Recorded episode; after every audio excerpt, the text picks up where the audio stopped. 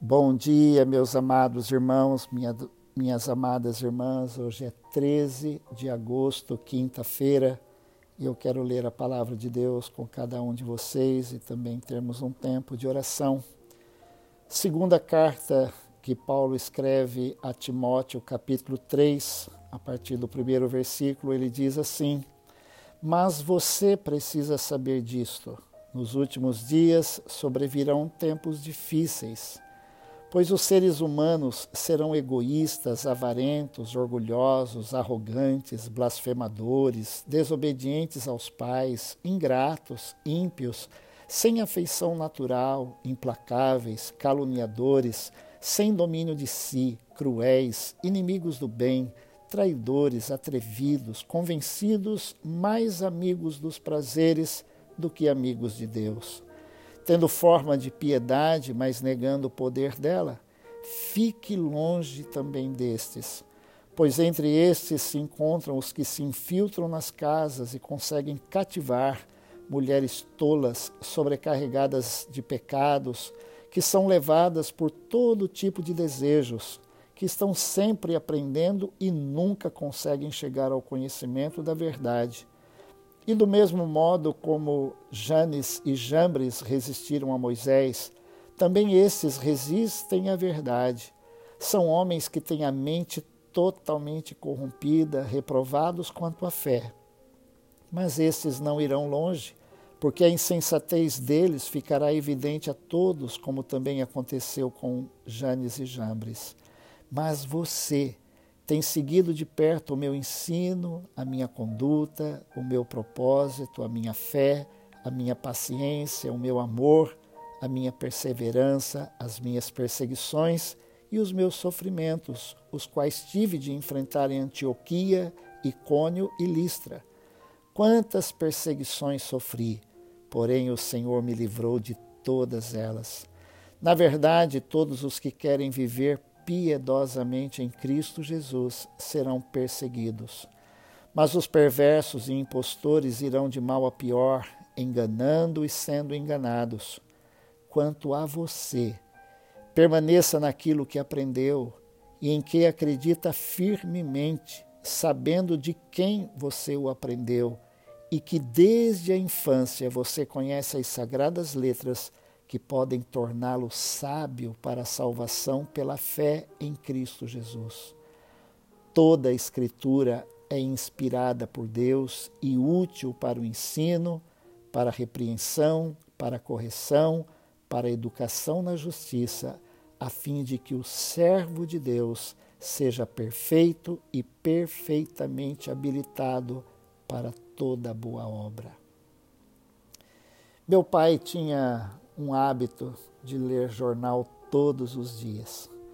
Eu me lembro porque eu comprava jornal. Todos os dias meu pai me mandava numa banca de revista para comprar o jornal. Mas havia uma outra coisa que meu pai lia todos os dias. E eu cresci vendo meu pai lendo a Bíblia. E descobri mais tarde a importância de nós termos o jornal do dia numa mão e a Bíblia em outra. Quando nós lemos o capítulo 3 de Timóteo, nós não temos dúvida de que a Bíblia é mais atual do que a mais recente notícia, a mais recente nota que sai na internet. Nós temos a palavra de Deus que nos mostra claramente como é que este mundo seria, como esse mundo é e como esse mundo será. E essa relação que o apóstolo Paulo diz para Timóteo é algo assim que nós vemos todos os dias. Mas é interessante que Paulo se destina a Timóteo e pelo menos três vezes ele cita você.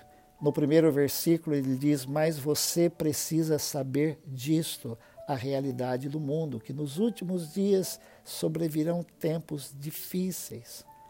Mas ele também diz: Mas você, no versículo 10, a Timóteo, tem seguido de perto o meu ensino e a minha conduta. E novamente no versículo 14 ele diz: Quanto a você, permaneça naquilo que aprendeu e em que acredita firmemente. Meus irmãos, eu sei que nós devemos estar preocupados com as pessoas, com aquilo que elas ouvem, com aquilo que elas sabem, mas o apóstolo Paulo ele diz diretamente a Timóteo: você, eu e você, nós precisamos saber de algumas coisas. Saber que este mundo é um mundo mal, ruim, que vai de mal a pior. A palavra de Deus é muito clara sobre isso. É verdade que eu quero dias melhores e que você quer dias melhores. Nós oramos por dias melhores, mas nós temos que ser muito realistas. A palavra de Deus diz que esse mundo vai piorar. Mas não é o fato que o mundo vai piorar, nós não precisamos piorar com o mundo. Nós podemos, à medida que este mundo piora, nós podemos melhorar melhorar nos nossos relacionamentos. Primeiramente, melhorar no nosso relacionamento com Deus. E, consequentemente, nós estaremos melhorando o nosso relacionamento com as pessoas. E de que forma nós melhoramos o nosso relacionamento com Deus e com as pessoas? Na última palavra que Paulo diz aqui, nos versículos 14 a 17, Paulo diz a Timóteo: sobre o valor da Bíblia, da palavra de Deus, dessa palavra que nós lemos todos os dias e oramos. Ele diz: quanto a você, permaneça naquilo que aprendeu e em que acredita firmemente, sabendo de quem você o aprendeu. Timóteo, ele teve uma mãe, Eunice, e ele teve uma avó chamada Lloyd. Ambas conheciam a Deus e ensinaram a as sagradas escrituras, elas ensinaram a Bíblia, elas cuidaram da educação espiritual de Timóteo. Depois Timóteo teve um grande mentor, que foi o apóstolo Paulo. E ele disse: Olha para mim, olha para os meus exemplos, para o meu exemplo, e você vai ter prosperidade na sua vida. E ele diz então, no encerramento dessa palavra para Timóteo, sobre o valor de conhecer a Bíblia. Ele diz: desde a infância você conhece as sagradas letras que podem torná-lo sábio para a salvação pela fé em Cristo Jesus. E o apóstolo Paulo, no versículo 16, faz uma afirmação tremenda em relação à Bíblia. A palavra de Deus, ele diz: toda a Escritura é inspirada por Deus e útil para ensino, para repreensão e para correção e para educação na justiça, a fim de que o servo de Deus, aí eu digo, o servo e a serva de Deus sejam perfeitos e perfeitamente habilitados para toda boa obra. Quanto a você, qual é o valor da palavra de Deus na sua vida? Vamos orar. Senhor Deus e Pai, que bom poder estar com cada um dos meus irmãos e irmãs neste momento. E quero, Deus, pedir a tua bênção. Todos nós precisamos. Vivemos num mundo mau. Essa relação que o apóstolo Paulo dá e de como seria, e é exatamente assim que o nosso mundo está, indo de mal a pior.